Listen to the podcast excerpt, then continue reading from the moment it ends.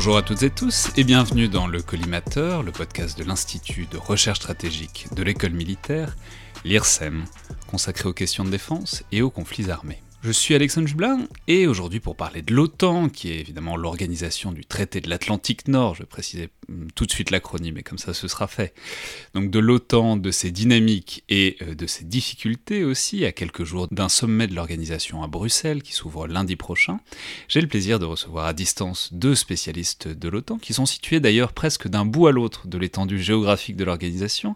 Euh, donc tout d'abord Amélie Zima depuis Varsovie, postdoctorante au Centre de civilisation française d'études francophones de l'Université de Varsovie, auteur aussi et surtout d'un excellent que sage, sorti un peu plus tôt cette année sur l'OTAN. Donc bonjour, merci beaucoup d'être avec nous.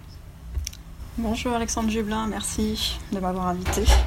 Et à l'autre bout euh, de la carte otanienne, en quelque sorte, nous sommes aussi en ligne avec euh, Pierre Morcos, diplomate français actuellement détaché au CSIS, le Center for Strategic and International Studies, situé à Washington, qui est donc euh, l'un des principaux think tanks américains sur les questions internationales et stratégiques. Donc bonjour à vous aussi, Pierre.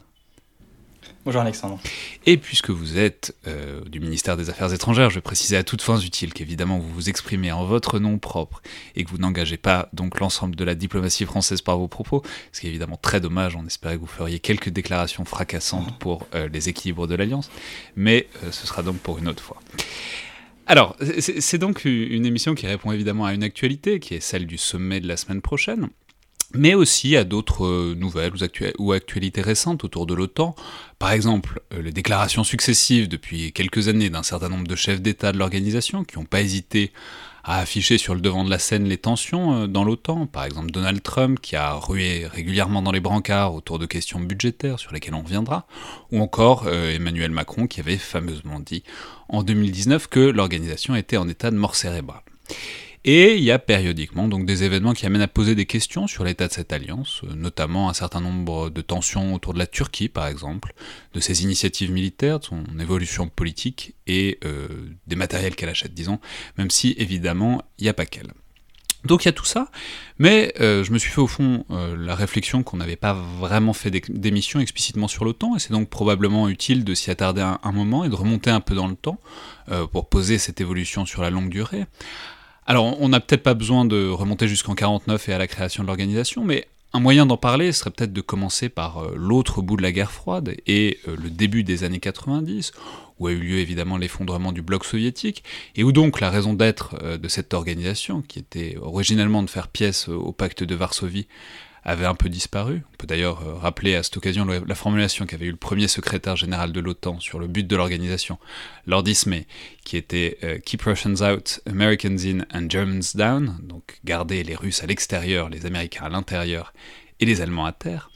Évidemment, ça a largement évolué pour ce qui est de l'Allemagne avec la séparation puis la réunification du pays, mais on pourrait argumenter que les deux autres termes exprimaient très bien quelque chose de la guerre froide, voire peut-être euh, pourraient être encore d'actualité. Alors, je, reviens à ces années 1990 et à la fin de la guerre froide, justement, et pour poser la question un peu abruptement, mais c'est une manière d'entrer dans le problème, Amélie Zima, puisque vous venez de publier cet excellent Que sais-je, qui revient largement sur toute cette histoire, pourquoi est-ce que l'OTAN n'a pas disparu à ce moment-là? Alors, effectivement, il est intéressant de revenir euh, sur la décennie des années 90 pour comprendre euh, la pérennité de l'OTAN euh, suite à la disparition de l'URSS. Et en fait, au début des années 90, l'OTAN était confrontée à plusieurs défis. il s'agissait de penser la fin de la bipolarité, il s'agissait aussi de penser la fin d'une conflictualité qui était centrée uniquement sur, principalement sur l'affrontement interétatique. Et donc, on a eu tout un travail de relégitimation euh, de l'organisation euh, qui passe par plusieurs stratégies, donc euh, des stratégies qui visent à nouer des liens avec d'autres organisations comme l'Union européenne. Euh, et des stratégies aussi qui visent à la fabrique de nouvelles compétences, euh, comme par exemple la gestion de crise, les missions de maintien de la paix. Donc voilà, aller dans des domaines qui ne sont pas des domaines spécifiquement autant euh, initialement.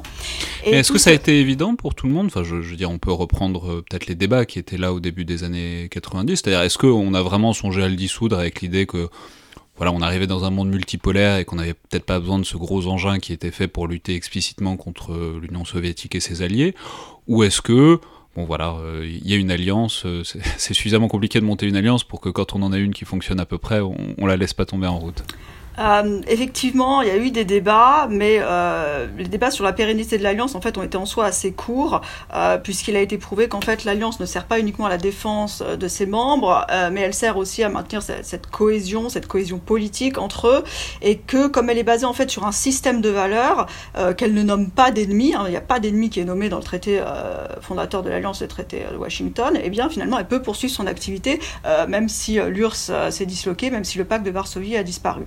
Après, les débats, euh, effectivement, il y en a eu sur le est-ce que l'OTAN, en fait, n'allait pas euh, perdre sa raison d'être aussi et diluer un peu trop ses compétences en finalement s'immisçant dans euh, différents secteurs comme justement la gestion de crise ou le maintien de la paix? Est-ce qu'elle ne devrait pas rester finalement sur son cœur de métier, qui est la défense territoriale? Est-ce qu'on n'allait pas faire une alliance qui allait être trop politique, finalement, et qui allait perdre ses capacités, ses compétences et, et en fait l'efficacité dans le domaine pour lequel elle avait été euh, créée. Non, mais alors on peut dire que c'est euh, une organisation qui, du coup, vous y avez fait référence, s'est trouvé d'autres rôles, euh, notamment les inspections, donc sur les, notamment sur les, arsenaux d'armement conventionnels en Europe dans le cadre du traité FCE. Euh, mais on peut dire aussi qu'il y a eu un, shift tout au long de la décennie 90, et que donc cette organisation, qui était originellement axée sur les armements lourds, notamment nucléaires, s'est largement réorientée vers euh, des capacités d'intervention rapide qui de fait ont, été utilisées. Alors d'abord euh, au Kosovo en 99, on en reparlera parce que c'est important dans, l'évolution des relations avec la Russie, mais aussi euh, ensuite évidemment après le 11 septembre, dans l'invasion de l'Afghanistan, puis dans la lutte contre le terrorisme à l'échelle globale. Donc Qu'est-ce qu'on peut dire de ce reprofilage, disons en quelque sorte, de l'OTAN?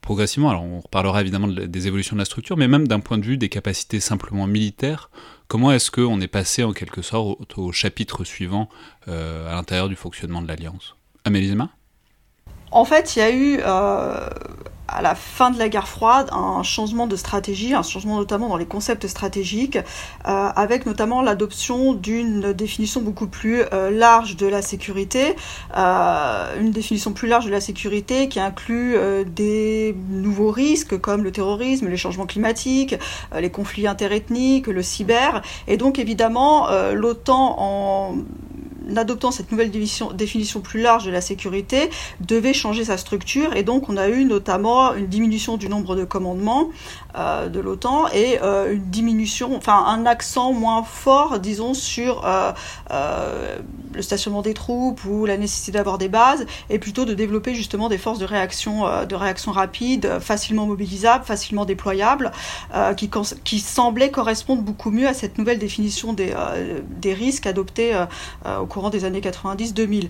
Euh, cela dit, on revient un peu aussi là-dessus, puisque avec le euh, suite au sommet de Varsovie euh, en 2016 et la mise en place d'une présence avancée, ce qu'on appelle la présence avancée renforcée en Pologne et dans les pays baltes, on a un retour à la défense territoriale, on a un retour finalement aux troupes qui doivent être sur place, hein, même si ce sont peu de troupes et sur une base tournante.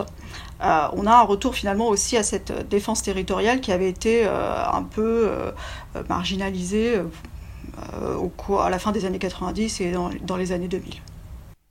Pierre Marcos, donc sur cette évolution, sur cette réorientation, disons, des capacités militaires de, l'Alliance Atlantique? Non, je pense que Amélie Zima a, très bien décrit cette évolution et je, je veux juste simplement rajouter qu'il y a en parallèle une autre évolution notable, c'est celle d'un rapprochement de la France vers l'OTAN alors que la France avait quitté euh, le commandement intégré de l'OTAN en 1966. Euh, dans l'après-guerre froide, la France va se rapprocher euh, des structures militaires de l'organisation, notamment à la faveur des conflits dans les Balkans. le chef d'état-major français va participer au comité militaire, notre ministre de la Défense va également assister aux réunions pour suivre ces opérations. La France d'ailleurs contribue à ces opérations-là. et la France va naturellement participer au conflit en Afghanistan et tout cela va aboutir à la réintégration de la France au, au commandement intégré euh, en 2009 lors du, lors du sommet de Strasbourg-Quelle, euh, quelques années après l'élection du président Sarkozy. Mais, mais alors c'est justement peut-être le, le, bon moment pour commencer à entrer un peu dans le fonctionnement de l'organisation, c'est-à-dire qu'est-ce que c'est que le commandement intégré de l'OTAN? C'est-à-dire on sait que du point de vue militaire, ça a fait un très beau poste pour un général français, euh, c'est, ce qui n'est pas rien d'ailleurs dans, dans, des logiques organisationnelles. Mais que, quel est Qu'est-ce que ça a changé Très fonctionnellement, puisqu'on voit bien que ça n'a pas empêché euh, la France et les États-Unis d'interagir, par exemple, au moment de l'invasion de l'Afghanistan. Donc, enfin bon, ça n'empêchait pas la France de très bien fonctionner à l'intérieur de l'OTAN. Qu'est-ce que ça a rajouté, si ce n'est un symbole, ce qui n'est pas rien, mais qu'est-ce que ça a rajouté, euh, disons, fonctionnellement? Sur le plan fonctionnel, euh, ça a permis à la France de d'être vraiment pleinement intégré au, comment dire, à la, planification, à la conduite des opérations euh, au sein de l'OTAN, et donc d'avoir un, regard et un, droit de décision beaucoup plus euh, étroit. Euh, ça permet également à des officiers français de réintégrer la structure et d'avoir une influence également dans le processus de décision militaire. Euh, mais comme vous l'indiquiez, il y a également une dimension symbolique euh, qui n'est pas négligeable. Euh, la France, lorsqu'elle était en dehors des structures militaires, était souvent accusée de vouloir fragiliser l'OTAN au profit d'un contre-projet qui était celui d'une Europe de la défense au sein de, de la construction européenne. et cette contradiction fragilisait en fait notre projet européen et le fait que la France réintègre les structures militaires de l'OTAN permettait euh, en tout cas de, de régler euh, cette, cette contradiction et de démontrer à nos partenaires qu'il y avait une, une cohérence euh, entre notre projet européen et l'organisation de l'Atlantique Nord. Oui, c'est en quelque sorte en réintégrant le commandement intégré, on était, enfin, la France apparaissait moins menaçante avec son, avec son, son projet de défense européenne. C'était plus un contre-projet, c'était un truc éventuellement complémentaire. Évidemment, on aura l'occasion de revenir sur cette complémentarité. Amélie Zima?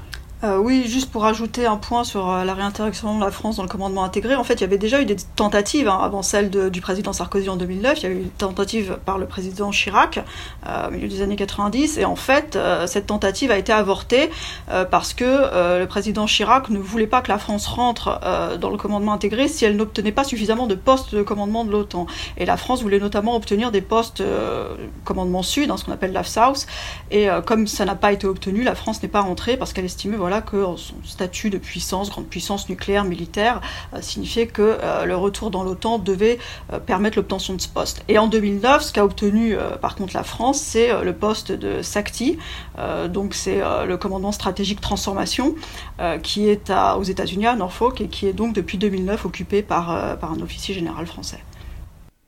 On peut mentionner d'ailleurs qu'on a, appris très récemment que le chef d'état-major de l'armée de l'air, euh, donc le, général Lavigne, euh, prenait ce poste, mais ce qui, ce qui est pas inintéressant, parce que ça indique aussi euh, pas la, un peu la hiérarchie quand même. C'est un 5 étoiles qui, qui le prend, ce poste.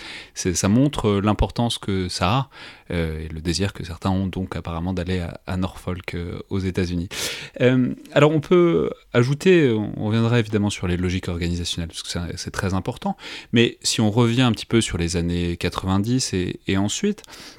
Disons un, indice du fait que l'OTAN ne devient pas caduque avec, euh, avec la chute du mur, avec la chute du bloc, soviétique, c'est que euh, y a un attrait manifeste de l'OTAN, puisque dans les années 90 puis 2000, on voit une augmentation très notable du nombre de membres. Alors je je vais rappeler juste par acquis de conscience maintenant qu'il y avait 12 membres à l'origine, Belgique, Canada, Danemark, États-Unis, France, Islande, Italie, Luxembourg, Norvège, Pays-Bas, Portugal et Royaume-Uni, puis 4 additions euh, pendant la guerre froide, Grèce et Turquie en 52, Allemagne en 55, et euh, Espagne en 82.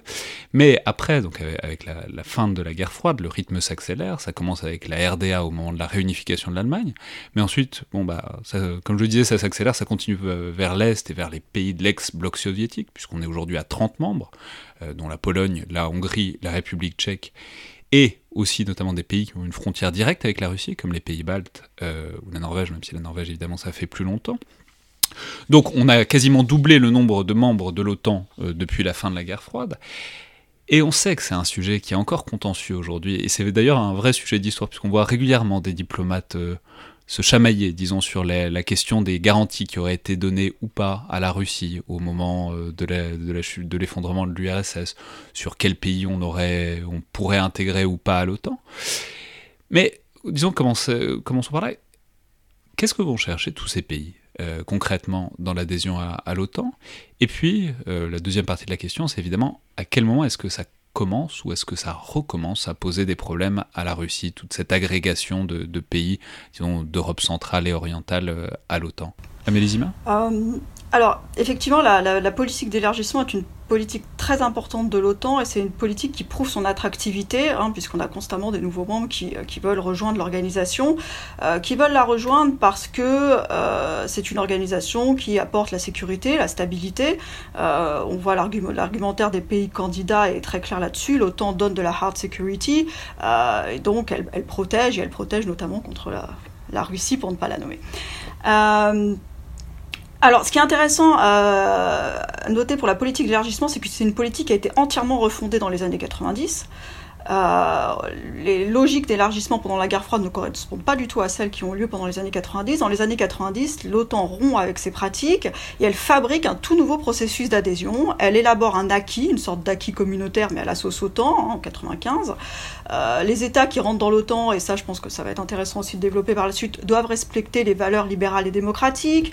Ils ne doivent pas importer de conflits au sein de l'organisation. Ils ne doivent pas créer de divisions en Europe. Euh, et puis ils doivent participer aux missions hors zone, euh, ce genre de choses. Et, euh, en fait, ce, mouvement qu'a l'OTAN dans les années 90 de durcir ses critères d'adhésion, c'est pas spécifique à l'OTAN, toutes les organisations vont le faire. Hein. L'Union européenne le fait aussi avec les critères de Copenhague notamment. Et on crée des conditions d'adhésion en fait qui excèdent largement la lettre des traités et qui rendent en fait les adhésions beaucoup plus, beaucoup plus difficiles. Alors, comme vous l'avez dit, il y a plusieurs vagues. Hein. Il y a une vague de 99 avec trois pays d'Europe centrale. Après, on a une vague qui est euh, en 2004 plus vers les anciens pays euh, de l'Union soviétique. Et puis, on a une vague maintenant qui est plus vers les Balkans. Et donc, euh, le rapport avec, avec la Russie, en fait, le problème, c'est que l'OTAN gère en fait deux politiques antagonistes. C'est-à-dire que d'une part, elle a cherché à nouer une relation de partenariat avec la Russie dans les années 90, on va peut-être en revenir plus en détail dessus, et puis par ailleurs, elle veut s'élargir. Et en fait, la Russie a toujours vu avec défiance les élargissements de l'OTAN. Euh, celui de 99 déjà, euh, celui de 2004 aussi, mais disons que le contexte politique était plus favorable. Euh, et notamment au début des années 2000, il y avait euh, une convergence de points de vue sur la guerre contre le terrorisme. Euh, le gouvernement russe avait requalifié le conflit tchétchène en conflit contre le terrorisme, et donc ça avait un peu facilité, facilité finalement ces adhésions. D'autant plus que la Russie en parallèle avait obtenu un statut particulier hein, via l'acte fondateur OTAN-Russie, via la création d'un conseil de partenariat particulier qui devait reconnaître son statut politique et, stratégique important. Et donc la rupture, elle intervient plus tard, et elle intervient en fait en 2008 avec la guerre en Géorgie euh, entre l'OTAN et la Russie. De fait, c'est effectivement ça le, gros sujet qui va finir par remonter, puisqu'il y a évidemment la guerre contre le terrorisme, dont l'OTAN est un des acteurs, mais c'est pas le seul, puisque ça intéresse quand même énormément des, pays du monde. Mais le gros sujet qui va revenir euh, sur le devant de la table, ça, va être euh, l'antagonisme avec la Russie notamment donc depuis la séquence de 2008 et la guerre en Géorgie, mais euh, surtout 2013 et euh, l'annexion de la Crimée et, donc l'occupation du Donbass en Ukraine.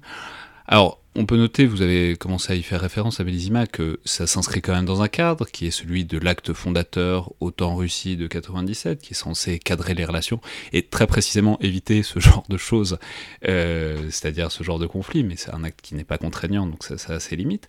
Donc voilà, comment est-ce que l'OTAN fait face en quelque sorte à cette remontée des tensions? Et au fond, est-ce que euh, la structure dont, on a vu qu'elle a quand même pas mal évolué euh, avec la fin de la guerre froide est encore capable de faire face à euh, ce genre de conflit, au fait que bah y, a la Russie qu'on regarde droit dans les yeux et qui provoque des frictions sur un certain nombre de, de lignes de tension, quoi. Est-ce que euh, la structure otanienne est encore capable de, de, gérer cet affrontement, pas bloc contre bloc, mais en tout cas avec un grand antagoniste, euh, comme ça a pu être le cas évidemment avant, pendant la guerre froide? Pierre Marcos euh, ce qui est vrai, c'est que l'invasion de la Crimée en 2014 a été véritablement un électrochoc pour l'ensemble des alliés, en particulier pour les pays baltes et la Pologne, euh, et une prise de conscience que l'OTAN n'était pas forcément outillée, euh, comme vous l'indiquiez, pour euh, faire face à cette menace-là et à jouer son rôle traditionnel de, défense collective. Et donc on a observé à partir de 2014 une véritable réorientation des efforts de l'OTAN vers son cœur de métier, celui d'une posture militaire défensive et dissuasive à l'égard de, la Russie. ça s'est traduit par de nombreuses choses. La première, c'est évoqué par Amélie Zima, c'est l'envoi dans ces pays de forces de réassurance, les présences avancées renforcées. Concrètement, ce sont des, des bataillons multinationaux de, de 1000 soldats euh, avec euh, euh, différentes nations cadres qui sont déployées donc, dans les trois pays baltes et la Pologne et qui ont une fonction vraiment de euh, marquage de la solidarité de l'ensemble des alliés à l'égard de ces pays et une fonction plus précise de ce qu'on appelle de trip wire, c'est-à-dire de, de, fil piège, c'est-à-dire qu'en cas d'attaque russe contre ces pays, euh, ça reviendrait à attaquer en fait les forces armées euh, des nations participant à ces bataillons-là, et ça enclencherait de manière encore plus naturelle euh, une, une, une, réponse collective à cette agression. Au-delà de en ça... Gros, en gros, c'est, c'est un système qui permet que n'arrive pas dans tous ces pays-là exactement ce qui s'est passé en Ukraine. C'est-à-dire, voilà, si, si on avait mis des troupes otaniennes à la frontière de l'Ukraine au moment de l'invasion du Donbass, ça aurait probablement pas pu se passer comme ça, parce que forcément, il y aurait eu des troupes otaniennes sur le chemin euh, des troupes russes ou pseudo-russes, enfin, on va pas revenir là-dessus. Et, et donc, ça aurait déclenché nécessairement, euh, en quelque sorte, le big stick de, de l'OTAN et de ses capacités de réaction, quoi. Oui, même si la, différence fondamentale, c'est que l'Ukraine était bien sûr pas membre de l'OTAN, euh, et donc les, les logiques euh, juridiques et militaires sont un peu, un peu différentes. Non, mais on, peut en parler une seconde d'ailleurs, parce que ça renvoie aussi peut-être à une question sous-jacente là-dedans. C'est qu'on a dit beaucoup que une des raisons pour cette offensive russe vis-à-vis -vis de l'Ukraine, c'est que bah, l'Ukraine était quand même en négociation pour intégrer l'OTAN, et que c'était peut-être ça la ligne rouge à pas franchir. De la même manière, d'ailleurs, on peut noter qu'il y a aussi eu un partenariat avec la Géorgie, entre qui la, la Russie a aussi fait une guerre. Donc c'est peut-être un indice que, ben voilà, il y a eu un moment où la Russie a arrêté de considérer ça comme de, de, la belle et bonne coopération multilatérale et a considéré ça comme une vraie menace stratégique quand ça se rapprochait trop de ses frontières. Amélizima euh, Oui, concernant euh, je voudrais rebondir sur ce qu'a dit Pierre Marcos sur euh, l'importance d'une multinationale. C'est ça, c'est vraiment un point fondamental vraiment pour expliquer euh, l'importance de cette présence avancée renforcée. Parce qu'effectivement, comme Pierre Marcos l'a dit, c'est des bataillons de 1000 hommes, donc c'est pas une présence extrêmement euh, importante numériquement parlant. Euh, mais euh, et, d'ailleurs les, gouvernements des pays baltes et de la Pologne savent très bien que dans l'absolu ça va pas stopper une invasion. mais l'idée c'est que justement les soldats pour ne pas les nommer encore russes, s'ils rentrent sur les territoires de ces pays-là, ils vont pas se retrouver face à des Estoniens ou à des Lituaniens, mais vont se retrouver face à des Américains, des Canadiens. Donc effectivement, euh, la dissuasion, elle se, joue là, en fait. Elle se joue face au fait qu'on a euh, vraiment les, euh, tous les membres de l'OTAN qui, sont engagés. Et concernant la Géorgie et l'Ukraine, alors, ils ont un statut très particulier vis-à-vis -vis de l'OTAN. L'OTAN a des commissions bilatérales de partenariat avec ces deux pays-là. Euh, ces deux pays-là ont vu leur inspiration atlantique reconnue au sommet de Bucarest euh, en 2008, euh, donc ils ont potentiellement vocation à rentrer dans l'OTAN, mais en fait leur adhésion, elle est largement improbable. Elle est largement improbable parce que ce sont des pays qui ne contrôlent pas tout leur territoire. Euh, suite à la guerre russo-géorgienne de 2008, suite à l'annexion illégale de la Crimée euh, en 2014 par la Russie, suite à la guerre dans le Donbass. Et donc, comme il ne faut pas exporter des conflits euh, au sein de l'OTAN, eh bien ces pays-là, en fait, par ces conflits gelés, en fait, ne peuvent pas réellement rentrer dans l'organisation. On a une tournée en ce moment de lobbying. Mais, mais donc, du... dans une certaine mesure, ça veut dire que donc le, les, c'est triste à dire, mais ces coups-là ont réussi si l'objectif c'était que la Géorgie et l'Ukraine ne, ne rentrent jamais dans, dans l'OTAN. Alors il y a eu des discussions éventuellement sur le fait que les pays pourraient rentrer et que la garantie de l'article 5 de l'OTAN ne s'appliquerait pas sur les territoires occupés par euh, russes. L'article 5, rappelons que c'est l'article d'assistance mutuelle, c'est que si un pays est attaqué, tous sont attaqués et c'est la défense collective en quelque sorte. Voilà, mais en fait l'OTAN refuse ce genre d'arrangement parce qu'on est soit un allié de plein droit avec toutes les garanties, soit on ne l'est pas. Et euh, on a une tournée actuelle du président ukrainien euh, Zelensky et fait énormément d'activisme parce qu'en fait son but est, vraiment là d'obtenir quelque chose au sommet de l'OTAN qui, aura lieu dans quelques jours. Euh, et notamment ses alliés de Lituanie ont demandé à ce que euh, l'Ukraine rentre dans le programme du MAP. Donc le MAP, c'est le plan d'action pour l'adhésion, et c'est donc l'outil de préadhésion à l'OTAN. Donc là, euh, il y a une sorte de lobbying qui se met en place pour que l'Ukraine rentre dans un chemin euh, de préadhésion, mais bon, c'est, ça reste pour l'instant fort peu probable. Mais alors pour revenir peut-être juste un instant sur ce qu'on disait de cette éventuelle inadéquation de, de, l'OTAN, enfin en tout cas de, la structure, de la manière dont elle a évolué, dont les capacités ont évolué depuis les années 90, face à une Russie qui, qui reprendrait, qui reviendrait à l'offensive sur, sur, sur, disons, sur la frontière orientale de l'OTAN. Ça pose la question de ce qu'on appelle les concepts stratégiques, c'est-à-dire ces espèces de grosses doctrines. Euh, enfin, je sais pas comment on peut. Vous nous direz d'ailleurs comment les qualifier exactement, mais c'est une sorte de réflexion collective, c'est une sorte de vision stratégique euh, de l'alliance. Et là où c'est intéressant, c'est que on, voit que, alors, elle a été un peu réactualisée, mais le dernier concept stratégique il date de 2010, donc avant évidemment la remontée des tensions avec la Russie autour de l'Ukraine, avant plein de choses. Donc, on, enfin, et ça pose aussi, ça permet peut-être d'entrer aussi dans la question de la gouvernance de l'OTAN, parce que c'est pas si facile que ça de refaire un concept stratégique, parce que l'OTAN c'est quand même une grosse machine, et, voilà, il faut négocier pendant longtemps avant d'arriver à quelque chose. Pierre Marcos? Les, concepts stratégiques sont en effet des documents importants qu'on pourrait comparer à une forme de, livre blanc euh, pour, pour l'Alliance. Euh, ce sont des documents qui euh, euh, reflètent euh, le consensus des alliés sur leur perception de l'environnement stratégique et surtout euh, définissent les, grandes missions de l'organisation. Et le concept de 2010 définit trois grandes missions pour l'OTAN, la défense collective tout d'abord, mais aussi la gestion de crise et la sécurité coopérative. et le fait que c'est il y a une égale, quasi une égale importance accordée à ces deux derniers piliers montre, comme on l'indiquait, cette phase un peu expéditionnaire de, de, de l'OTAN dans l'après-guerre froide. Euh, Aujourd'hui, en effet, se pose la question d'une actualisation de ce concept stratégique. Euh, et ça sera certainement une décision qui sera prise par les chefs d'État euh, lors du sommet de la semaine prochaine, euh, parce qu'on constate euh, qu'en effet, il ne reflète plus trop fidèlement l'état de l'environnement stratégique. la Russie est présentée dans ce concept comme un, potentiel partenaire stratégique pour l'organisation. D'autres acteurs ne sont pas mentionnés, comme la Chine.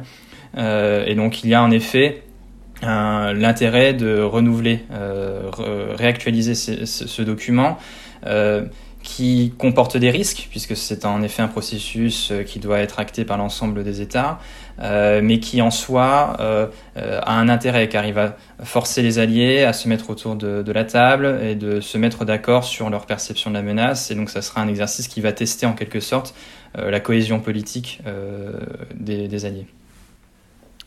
Amélie Sima euh, oui, ce qu'on peut euh, rajouter sur la façon de faire des, concepts stratégiques, c'est que euh, depuis la fin de la guerre froide, en fait, on a un effort de transparence de l'OTAN dans la façon dont ces concepts sont, sont élaborés, avec l'appel, par exemple, à des groupes de sages ou des groupes d'experts. Hein, c'était notamment le cas pour le... Pendant la guerre froide, c'était la grande stratégie bien secrète qu'il fallait pas qu'il fallait pas divulguer, et désormais, on peut publiciser bah, un peu ce qu'on pense. Il y a beaucoup plus de il y a beaucoup, enfin, on publicise pas tout ce, que, ce qui est dit et pensé au sein de l'OTAN, mais, euh, disons qu'il y, a un effort de transparence dans la rédaction des concepts, avec l'appel à des civils, avec l'appel à des groupes d'experts. C'était déjà le cas justement euh, pour le, concept de 2010. Là également, on a eu euh, fin 2020 aussi la publication d'un rapport qui avait été piloté par l'ancien ministre allemand de la Défense Thomas de Mézières sur les orientations que devrait prendre l'Alliance, de type renforcer la concertation entre alliés, d'insister sur les valeurs communes. Euh, éventuellement, puisque l'OTAN s'occupe maintenant de terrorisme, pourquoi ne pas faire aussi des réunions euh, des ministres euh, de l'Intérieur de l'OTAN pour discuter de ces questions-là et donc l'idée de, ce rapport piloté par Thomas de Mézières, justement d'amorcer la, réflexion sur ce nouveau concept stratégique. Là où, je, officiellement le dernier concept stratégique c'est celui de, de, Lisbonne, certains analystes estiment cependant que les conclusions du sommet de Varsovie en 2016 sont tellement importantes et ont tellement changé en fait euh, la stratégie de l'OTAN qu'en fait le, communiqué final du sommet de Varsovie, euh, qui donne donc un retour à la défense territoriale, serait une sorte de concept stratégique par défaut.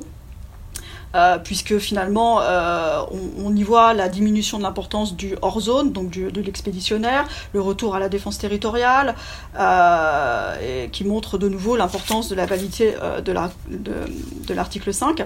Et effectivement, comme le disait Pierre Morcos, la, redéfinition d'un concept stratégique, ça entraîne des tensions parce que euh, c'est là qu'on voit justement que les intérêts des États membres ne sont pas nécessairement les mêmes, hein, entre ceux qui veulent une OTAN 360, euh, attentif aux défis de l'Est, mais aussi aux défis du Sud, hein, c'est-à-dire le terrorisme et l'immigration, et, ceux qui voudraient donc que l'OTAN se, se ressente plutôt sur son cœur de métier, donc la défense territoriale.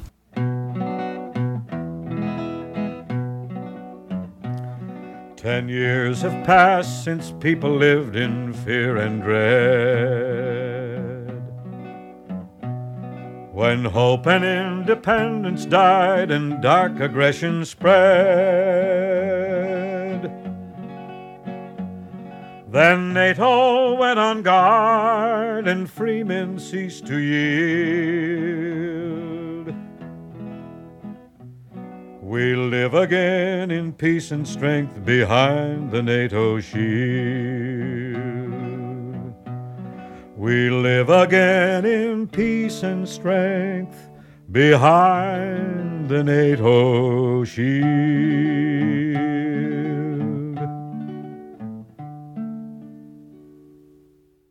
On voit que donc il y a un certain nombre de, défis externes qui sont stratégiques, mais euh, il faut maintenant aborder les difficultés internes qui sont très réelles elles aussi. Alors, il y a des questions politiques, ça c'est sûr, on va en parler, il y, a des, y a des États membres qui font des choses un peu offensives, et c'est important. Mais commençons peut-être par euh, le moins glamour, mais en même temps qui revient très régulièrement sur la table, ce sont les questions budgétaires, ce qu'on appelle le burden sharing, c'est-à-dire le, le partage du fardeau. On sait que c'est une pomme de discorde récurrente avec les États-Unis qui veulent que les autres pays investissent plus, le chiffre un peu fétichisé, c'est euh, l'objectif que chacun des pays consacre 2% de son PIB aux capacités militaires, disons. Euh, c'était notamment le cas euh, particulièrement avec Donald Trump, qui a déclaré que l'alliance était obsolète, qui a même traité l'Allemagne de délinquant, ce qui bon, faudrait peut-être mieux traduire par fraudeur que par délinquant. Mais en tout cas, l'idée qu'ils ne paieraient pas leur, part de, la contrainte. Alors ça, c'était Trump et la subtilité oratoire qu'on lui connaît, mais ça n'a pas commencé avec lui et ça s'arrêtera pas après, même si beaucoup est aussi écrit pour dire que le fait de se focaliser sur un chiffre comme ça, ça n'a pas grand sens euh, du point de vue des capacités militaires. Mais donc, e-, est-ce qu'on peut faire un sort à cette idée euh, Pas d'un point de vue politique, évidemment, puisque ça, c'est évidemment à voir et à négocier, mais en tout cas d'un point de vue un peu substantiel. Est-ce qu'il est vrai que euh, les pays membres de l'OTAN dépensent trop peu et euh, si oui, jusqu'à quel point est-ce que c'est soutenable à l'intérieur d'une organisation euh, avec de la cohésion interne quoi? Pierre Marcos euh, comme vous l'indiquez, en effet, c'est une question qui remonte bien au-delà de la seule administration Trump. les différentes administrations américaines ont, toujours demandé aux Européens à, faire davantage en matière de, de défense, et c'était une requête qui était tout à fait légitime. les Européens ont, ont significativement réduit leur budget de défense tout d'abord à l'issue de, la guerre froide, euh, grâce au... on peut dire que pendant la guerre froide, l'objectif plus ou moins théorique c'était 3%, euh, pour tout le monde, que bon, bah, c'était la fin de la guerre froide, le monde est en paix, c'est formidable, donc on, fait sauter cette barrière, et il semblerait qu'il y a un paquet de pays membres de l'Alliance qui, ont, qui auraient un peu poussé le bouchon un peu loin, disons. Oui, tout à fait, on parle de, dividendes de la paix euh, qui, ont, qui auraient justifié ces, baisses. et ensuite, surtout, il y a eu la crise financière de 2008 et économique de 2010 qui ont conduit les Européens à accélérer ces, diminutions. Euh, et donc il y avait vraiment euh, une situation assez, euh, alarmante de, de, budget très bas et, d'armées sous-équipées. et donc la requête américaine était légitime et, la France finalement était plutôt en soutien à, cette demande-là. La France voulait avoir des partenaires européens crédibles sur le plan militaire. Euh, sous l'administration Trump, ce qui a changé, bien entendu, c'est le ton euh, employé. Euh, qui c'est l'euphémisme de la mais qui euh, crée de, véritables tensions euh, et divisions au quotidien au sein de l'Alliance, et donc c'était presque contre-productif.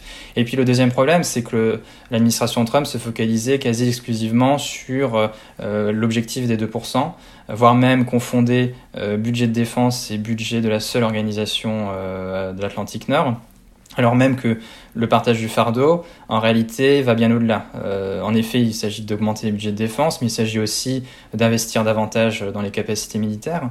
Et d'ailleurs, il y a un deuxième objectif qui est assez peu connu, qui est également euh, été acté en 2014, qui est de consacrer 20% des budgets de la défense euh, aux capacités militaires.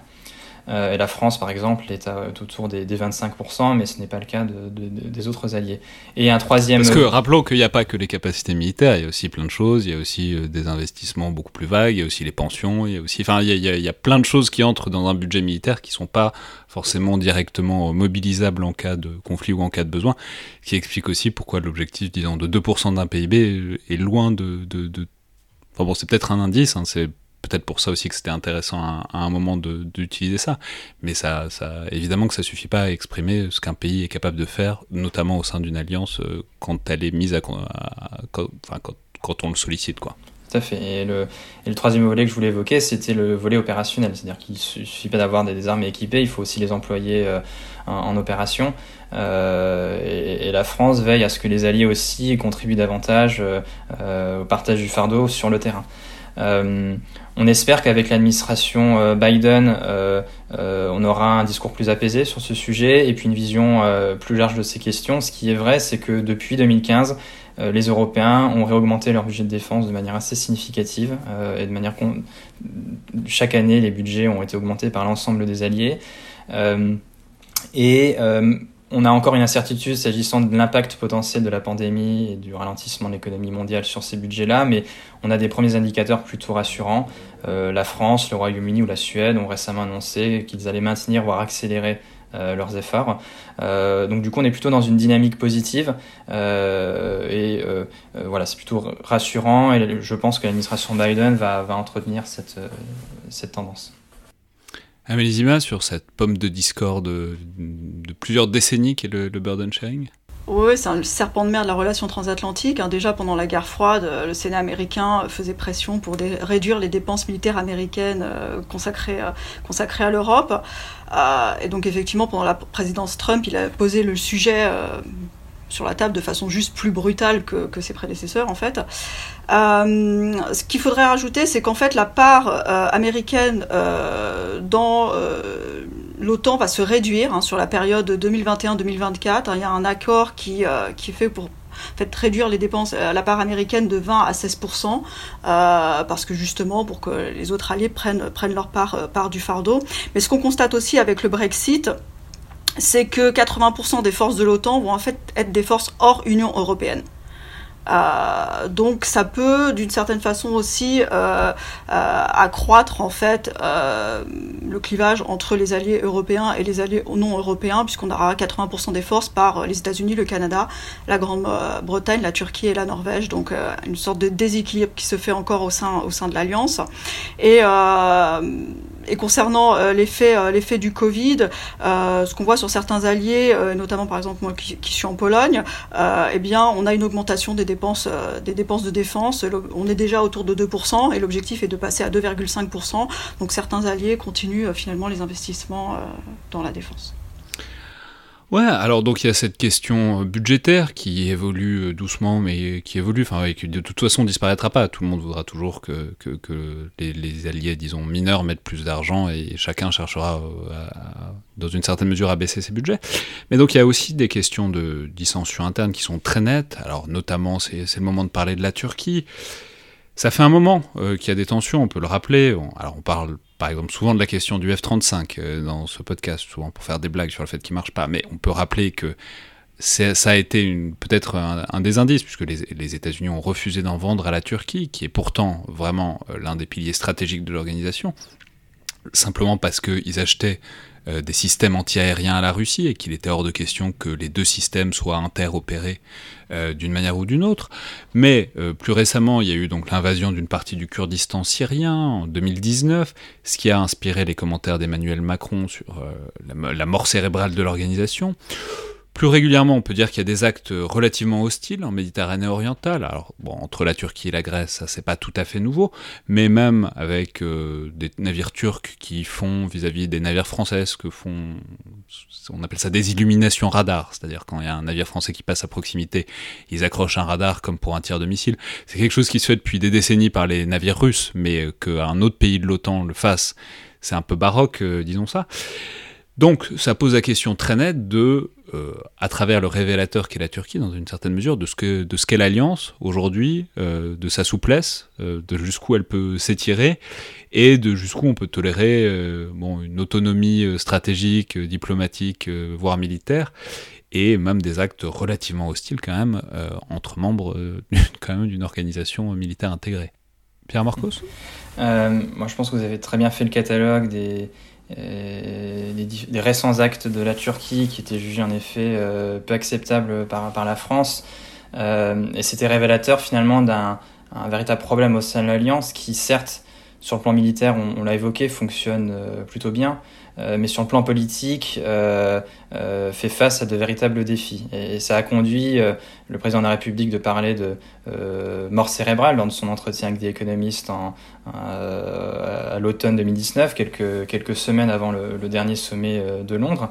Euh, et son constat, c'était véritablement ça, c'est que euh, l'OTAN, sur le plan politique, en tant qu'alliance politique, euh, faisait face à de nombreux dysfonctionnements, n'était pas en mesure de, de, réguler le comportement de, ses membres. et donc ça, ça a conduit à, une véritable discussion assez franche entre les États, entre les chefs d'État à Londres, qui ont décidé de lancer, on l'a déjà évoqué, mais ce, ce processus d'adaptation de l'organisation euh, que l'on appelle maintenant OTAN 2030, euh, euh, qui a été conduit par le, secrétaire général de l'OTAN Jens Stoltenberg tout le long de l'année de 2020 et qui a conduit notamment à ce rapport évoqué par Emma Zima, co-rédigé par des, experts de, haut niveau, notamment co-présidé par Thomas de Maizière et l'américain Wes Mitchell. Et ce qui est intéressant, c'est que ce rapport euh, publié en décembre 2020, met euh, l'accent sur, ce, sur ces tensions internes, sur le volet politique de l'Alliance. Et c'est intéressant parce qu'on aurait pu s'attendre à un rapport évoquant surtout les défis externes que nous avons euh, évoqués précédemment, mais une grande partie du rapport indique que l'OTAN fait face à un manque de cohésion politique et que c'est un véritable facteur de fragilité et ça peut conduire finalement l'Alliance à, ne pas être en mesure de, fonctionner et d'être efficace.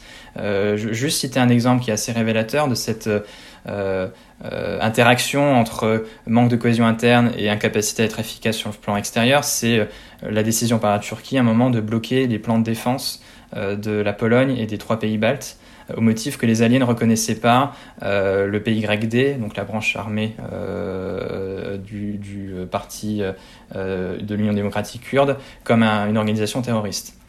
Donc c'est quelque chose finalement qui a conduit à une paralysie euh, du cœur de métier de l'Alliance, qui est celui de la défense collective, euh, parce que la Turquie euh, abusait en quelque sorte de son droit de veto et paralysait de l'intérieur l'organisation. Amélie euh, oui, oui, tout à fait. Euh, la, Turquie pose, pose problème, mais ce qu'on remarque, c'est que euh, le langage adopté notamment par le secrétaire général de l'OTAN et quand même, ou même par le président Biden récemment, reste extrêmement euh, conciliant, on dirait, euh, vis-à-vis de la Turquie. On a, on a des éléments de langage qui insistent sur, euh, sur l'importance du lien avec la Turquie, qui insistent sur son ancrage dans l'OTAN. et donc, on n'a pas finalement de, volonté de sanctionner, même, je dirais, verbalement ou de mentionner finalement des, désaccords. Mais euh, je dirais qu'au-delà de la Turquie, euh, le problème de la, de la, cohérence interne de, l'OTAN, euh, il n'est pas que turc, hein, il vient aussi de d'autres pays où on a des éléments autoritaires, hein, clairement, que ce soit la Hongrie ou que ce soit la Pologne. Après, il faut dire que l'OTAN n'a jamais été une communauté de valeurs démocratiques. Hein. Je rappelle que le Portugal de Salazar était membre fondateur de l'OTAN. Euh, la Grèce des colonels était dans l'OTAN également, donc euh, on n'a pas particulièrement euh, eu d'insistance au cours de, l'existence de l'OTAN sur ses valeurs démocratiques et libérales. Mais alors qu'on peut préciser que c'est, enfin, c'était, c'est dedans quand même. Enfin, c'est ah oui, oui, c'est complètement dedans. C'est théoriquement, théoriquement, c'est quand même une alliance de pays qui croient, qui croient à des, des valeurs démocratiques et libérales. ah oui, complètement. Complètement, mais, euh, mais ce qu'on voit, c'est qu'on a eu à plusieurs moments de l'histoire de l'Alliance justement des pays qui ont euh, eu des pratiques autoritaires et sans que l'Alliance ne fasse rien euh, pour les sanctionner. Et, et, ces pratiques autoritaires, elles ont des effets sur la cohérence politique interne, mais elles ont aussi des effets sur l'efficacité. comme Pierre Marcos le disait, la Turquie voulait bloquer les plans de défense de la Pologne et des pays baltes, la Turquie achète russe, et en Pologne, ce qu'on a la Turquie, par ailleurs, dans ce tournant autoritaire de, de Erdogan, a purgé massivement l'armée voilà, exactement. Et ça, c'est c'est quelque chose qui existe dans un autre pays qui existe en Pologne. En Pologne, l'armée aussi a subi euh, des purges massives, des limogeages massifs, mais aussi des démissions d'officiers qui ne voulaient pas servir le gouvernement euh, nationaliste conservateur qui est actuellement au pouvoir. Euh, la Pologne, pendant six mois, n'avait pas d'ambassadeur à l'OTAN. donc finalement, ça peut affecter l'efficacité, l'efficacité de l'alliance même. Mais alors ça pose aussi la, question de comment on, ferait quelque chose par rapport à ça, parce que et, ça, ça, pose la question de la gouvernance, puisque on peut peut-être en dire un mot. C'est alors les décisions se prennent au consensus, ce qui n'est pas exactement la même chose que l'unanimité, puisque on peut forcer certaines personnes à garder un silence euh, pudique, ce qui permet de prendre des décisions quand même, mais c'est quand même un problème de, gouvernance très réel, notamment s'il fallait sanctionner euh, des membres de l'Alliance. Euh, évidemment, elles auraient un, droit, ils auraient un droit de veto. Donc, bon, il y a voilà, qu'est-ce qu'on fait quand il y a des vraies dissensions internes? Comment est-ce qu'on peut essayer de réaffirmer une cohérence? Parce que c'est pas censé être les États-Unis qui décident de tout, c'est censé être quand même euh, une alliance, quoi. Pierre Morcos. Euh, en effet, l'organisation fonctionne euh, en fonction du principe de, consensus, donc chaque État a théoriquement une voix. Mais la réalité dans le fonctionnement quotidien de l'organisation, c'est que certains pays ont un poids politique plus élevé, naturellement les États-Unis, mais aussi la France, l'Allemagne, le Royaume-Uni ou la Turquie. Et lorsqu'un État euh, décide euh, de bloquer euh, une décision, il engage son capital politique. et il, se, il fait face à une pression politique qui peut être extrêmement élevée. Et donc c'est toujours une capacité de, pour chaque pays d'engager son capital politique et être prêt à s'opposer concrètement aux États-Unis. Euh, et là, on voit bien que la Turquie, ça les empêche pas particulièrement de dormir. De... Mais d'ailleurs, pourquoi on peut, on peut poser la question de pourquoi, pourquoi sont-ils si importants et pourquoi sont-ils si conscients d'être importants qu'ils puissent faire euh, énormément de choses qui, qui, paraissent totalement sortir de ce qu'un État membre peut se permettre et s'en sortir relativement euh, indemne au sein de l'Alliance c'est un point stratégique important, hein. c'est l'accès aux mers chaudes, c'est le contrôle des détroits, donc déjà ça donne une importance à la Turquie euh, non négligeable. Euh, et euh, effectivement, ils se permettent des choses assez, assez particulières sur le plan politique. On se rappelle qu'après l'élection contestée du président Loukachenko au Bélarus en 2020, il avait reçu la visite d'Erdogan.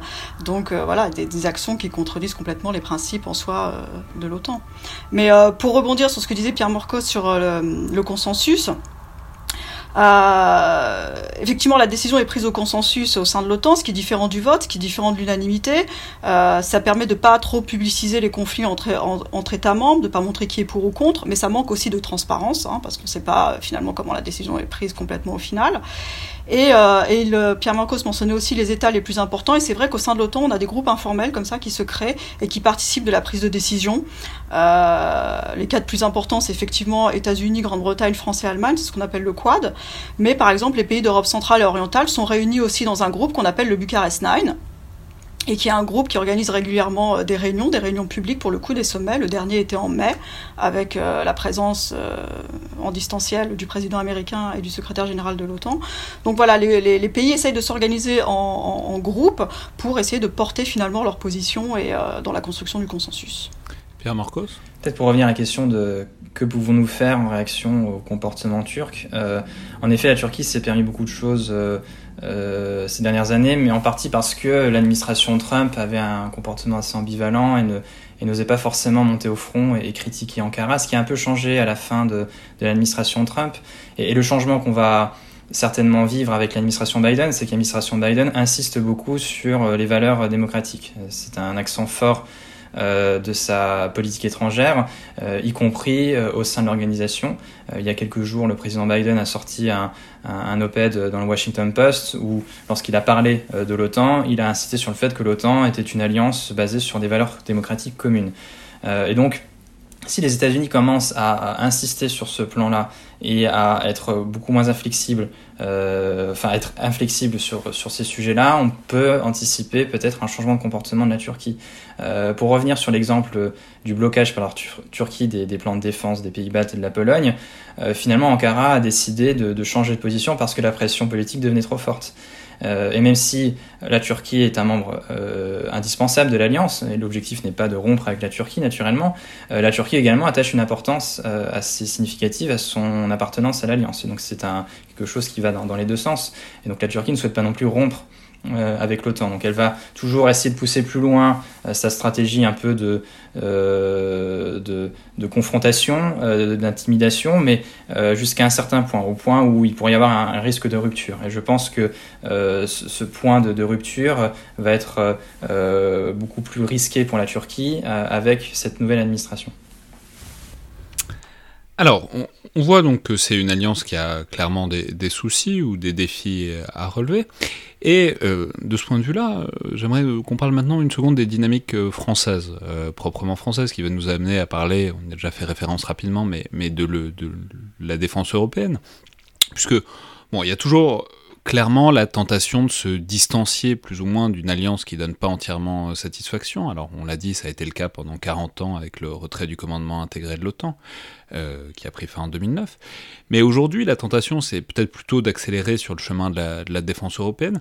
Et il y a eu d'ailleurs une, interview très remarquée de la, de la ministre des Armées il y a quelques jours dans Politico, où elle disait que bon, fallait peut-être euh, freiner un peu euh, l'idée d'une augmentation des dépenses pour l'OTAN, d'un investissement dans l'OTAN, parce que on ne sait pas toujours où ça va. Alors je résume à, très gros traits, mais voilà, l'argent qu'on donne à l'OTAN, on le contrôle au fond assez peu.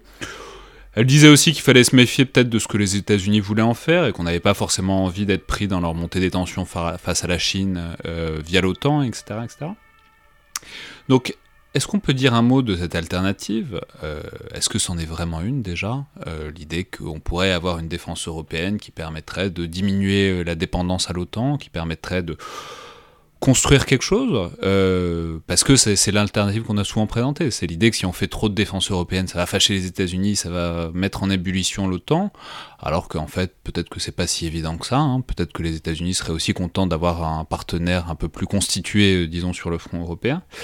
Et puis aussi, est-ce qu'on peut dire quelque chose de la flexibilité stratégique que ça permettrait? Puisque bon, l'avantage de la défense européenne, c'est que c'est certes compliqué, mais au moins tout est à construire et, peut-être que c'est plus facile de faire une structure euh, plus adaptée aux défis d'aujourd'hui qu'une alliance qui a euh, plus d'un demi-siècle maintenant. Amélie Zima? Euh, oui, alors la question de la défense européenne, en fait, vis-à-vis de l'OTAN, c'est une question qui date des années 90, en fait, puisque avant, c'est une question qui ne se posait pas pendant la guerre froide. Euh, et, donc c'est dans les années 90 que l'OTAN a commencé à, nouer des liens avec l'Union européenne et euh, que le problème donc de cette défense européenne ou de ce pilier européen de l'OTAN, ça dépend, il y a différents termes, a été envisagé. Et euh, du côté de l'OTAN, il, y a deux points importants qu'il faudrait mentionner. C'est que d'une part, il y a eu des accords qu'on appelle les accords de Berlin Plus, qui ont été signés à la fin des années 90. Et ces accords de Berlin, Berlin Plus permettent en fait l'utilisation par les États membres de l'UE des moyens de planification de l'OTAN. Autre point important, euh, dans la reconnaissance euh, finalement de la volonté européenne d'avoir euh, une sorte d'autonomie, c'était la création de ce qu'on appelle le poste de Dessaker. Alors le Saker, c'est le chef opérationnel de, l'OTAN, qui siège à, qui à Mons, et donc son adjoint est un Européen. Sauf que son adjoint européen, c'est toujours un Britannique. Donc, euh, il y a un problème qui se pose, c'est que euh, donc le Dessaker est un Britannique, on est dans un environnement post-Brexit. Est-ce que l'inspiration européenne au sein de l'OTAN peut être représentée par un Britannique? On n'a pas de réponse à cela. Deuxième point, donc les accords de Berlin Plus, donc on permet euh, aux États membres de, euh, de l'UE d'utiliser des moyens de planification de l'OTAN. En fait, les euh, États membres de l'UE ne les utilisent pas. Ça a été utilisé qu'une seule fois pour l'opération Altea.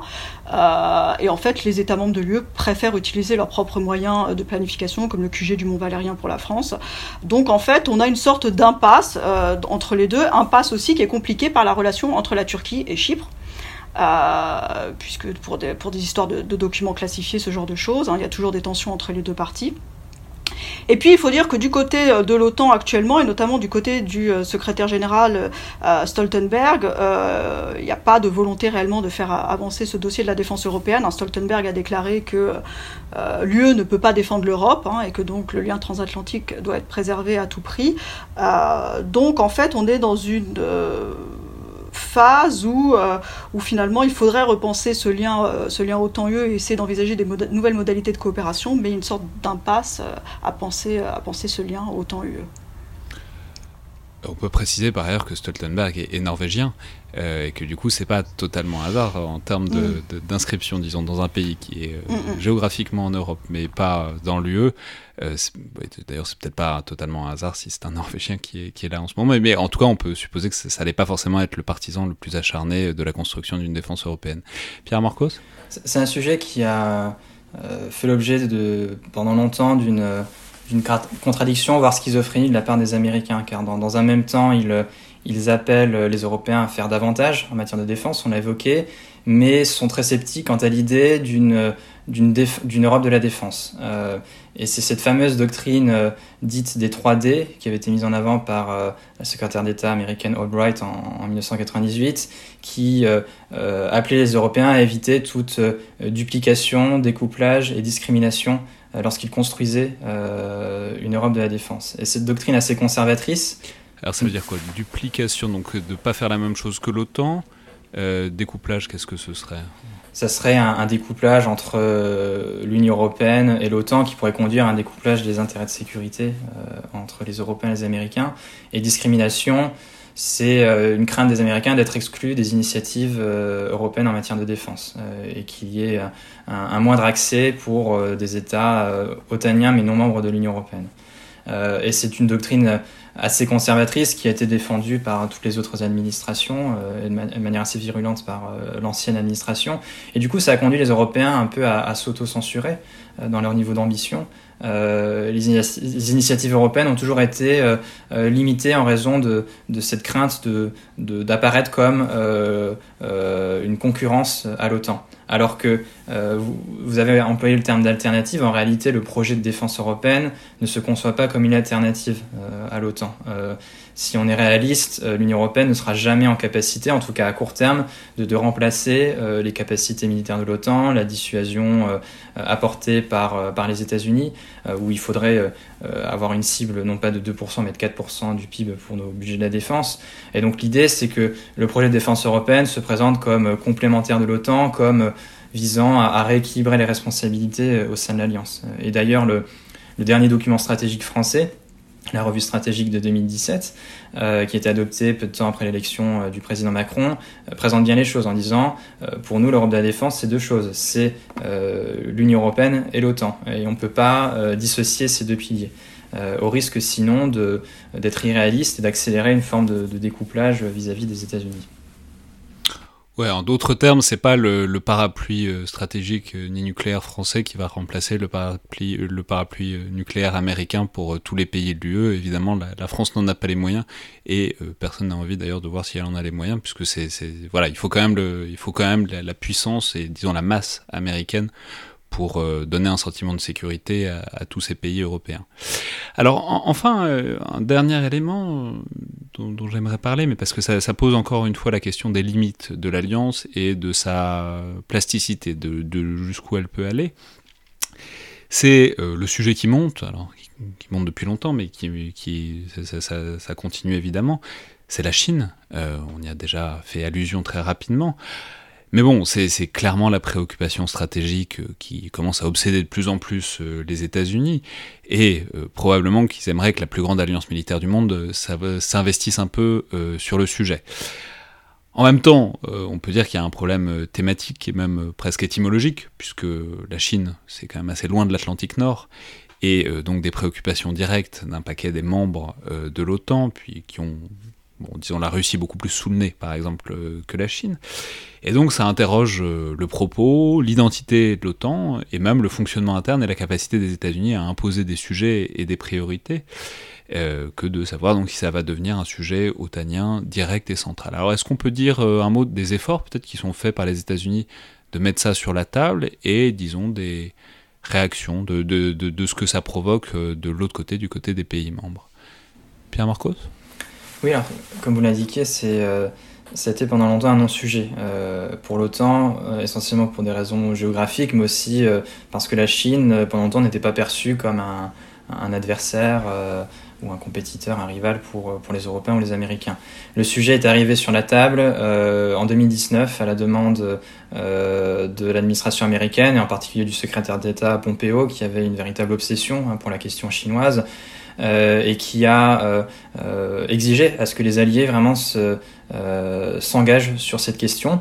Et ça a conduit à, la mention de la Chine pour la première fois dans un document public de l'OTAN lors de la déclaration du sommet de Londres en décembre 2019. Donc il y a une, ligne qui évoque la Chine comme à la fois présentant des défis et des opportunités pour l'Alliance. Donc c'est un langage assez, assez mais qui euh, montrait publiquement que la Chine euh, entrait dans, dans, le paysage de l'OTAN. alors en effet, la Chine n'est pas une menace militaire directe pour l'OTAN, mais là où les États-Unis ont quand même en quelque part raison, c'est que la Chine, son essor, peut poser des questions sur, pour la sécurité euro-atlantique. je citerai deux exemples. le premier, c'est la présence accrue de la Chine euh, dans euh, les infrastructures critiques euh, européennes, dans les nouvelles technologies, notamment la 5G, qui ont des implications de sécurité potentiellement fortes. et l'autre sujet, c'est le rapprochement de plus en plus accru entre la Chine et la Russie. Vous l'avez évoqué avec Isabelle Facon récemment, mais les deux pays ont noué un partenariat stratégique et ont conduit récemment des exercices navals en Méditerranée ou en mer Baltique. donc il y a une légitimité euh, à ce que l'OTAN au moins examine euh, les implications euh, militaires de l'essor de la Chine pour l'OTAN. Après, il y a de très nombreux risques dans cette nouvelle orientation. Le risque notamment d'estimer que la Chine est un, adversaire, un ennemi militaire de l'organisation au même titre que, la Russie, et, ce qui pourrait conduire l'OTAN à, à euh, orienter une partie de sa planification, voire à déployer des navires en Indo-Pacifique. Alors pour un, un, Français, ça peut paraître un peu absurde, mais c'est un sujet qui est véritablement sur la table ici à Washington. Il y a de plus en plus de rapports qui appellent à ce que l'OTAN euh, étendre son champ d'action militaire euh, sur le plan géographique et une véritable posture militaire à l'égard de la Chine. Euh, et c'est tout à fait risqué, parce que, sauf preuve du contraire, la Chine n'est pas une menace militaire directe pour l'Alliance de l'Atlantique Nord, et comme vous l'avez indiqué, l'OTAN se concentre sur l'Europe et, l'Atlantique Nord. et en réalité, la Chine pose plutôt des défis dans un autre champ qui est le champ économique, technologique, un champ non militaire. et donc, on peut s'interroger sur euh, la valeur ajoutée de l'OTAN, sur ces questions euh, non militaires. Euh, et ça fait le lien avec le, sujet précédent, qui est celui de la, coopération avec l'Union européenne. En réalité, c'est davantage un sujet pour l'Union européenne qui a les outils juridiques, financiers pour, pour faire face à ces, à ces questions-là. et donc, quand l'OTAN va définir sa politique chinoise dans les, dans les prochains mois, il faudra intégrer ce facteur européen. Amélie Zima? Oui, euh, comme le disait euh, Pierre Marcos, c'est un sujet assez, assez récent pour l'OTAN, hein, euh, au sommet de Londres en 2019. dans le rapport des experts pilotés par Thomas de Mézières, la Chine est également mentionnée, également effectivement mentionnée dans ces termes opportunité et défi à la fois. Ce qui est bien, c'est qu'on peut dire ça de à peu près tous les sujets de la Terre. Pas, la Russie. La Russie, c'est, elle, a, elle a des actions. Une opportunité. Voilà, et, elle est agressive. Euh, voilà, tandis que la Chine est à la fois un défi et une opportunité. Et en fait, euh, l'activité de la Chine est quand même euh, scrutée avec attention et avec précaution, parce qu'en fait, la crainte aussi, c'est que Pékin joue sur les divergences internes et les divergences politiques des membres de l'OTAN. Euh, et qu'en en fait elle joue de ces divergences pour, euh, pour ses propres intérêts, pour les intérêts chinois. Et à ce titre, je pense qu'il y a un cas en Europe qui est assez intéressant, c'est le cas de la Hongrie. Euh, pas pour des questions strictement défense, mais la Hongrie est un bon exemple pour voir justement la percée de l'influence chinoise. Hein. On se rappelle que la population hongroise est vaccinée avec les vaccins chinois, qui ne sont donc pas homologués par les agences européennes. donc c'est un, un, vecteur d'influence. Et puis également, l'influence chinoise passe par la création, enfin par la volonté d'installer une université, hein, l'université, euh, l'université de Fudan euh, à Budapest, euh, qui poserait des problèmes, puisqu'en fait le coût de cette université c'est 1,5 milliard d'euros. financé par le gouvernement hongrois sur emprunt chinois, donc ça créerait une dépendance en plus financière du gouvernement hongrois vis-à-vis de la Chine. Euh, et on se rappelle que euh, il y a quelques années, euh, le gouvernement hongrois avait expulsé l'université centre-européenne, qui était une université homologuée par les Américains et financée par le philanthrope américain George Soros, ennemi personnel de Viktor Orban. Donc on voit justement une sorte de tournant stratégique là aussi dans la position de la Hongrie vis-à-vis -vis de la Chine et la façon dont finalement la Chine arrive aussi par des moyens non sécuritaires, non défense finalement, à euh, finalement créer une zone d'influence euh, au, sein, au sein de la zone Europe et, euh, et OTAN. Oui, et le cas échéant de s'assurer au moins qu'il n'y aura pas consensus sur une éventuelle montée en puissance du sujet chinois au sein de l'organisation. Oh, Pierre, Marcos? Ah, juste un, dernier mot sur la Chine, je trouve que c'est un cas assez révélateur de, des détentions euh, de, l'OTAN aujourd'hui, car lorsqu'on regarde euh, l'environnement stratégique, il y a certes des menaces conventionnelles posées par, par la Russie, mais de plus en plus, l'OTAN fait face à des stratégies un peu hybrides euh, en dessous du, seuil du conflit armé de l'article 5, et l'OTAN a un peu du mal à, adapter euh, sa réponse à ces menaces de type non militaire. Lorsqu'on parle d'attaques cyber, de manipulation de de manipulation des systèmes de corruption.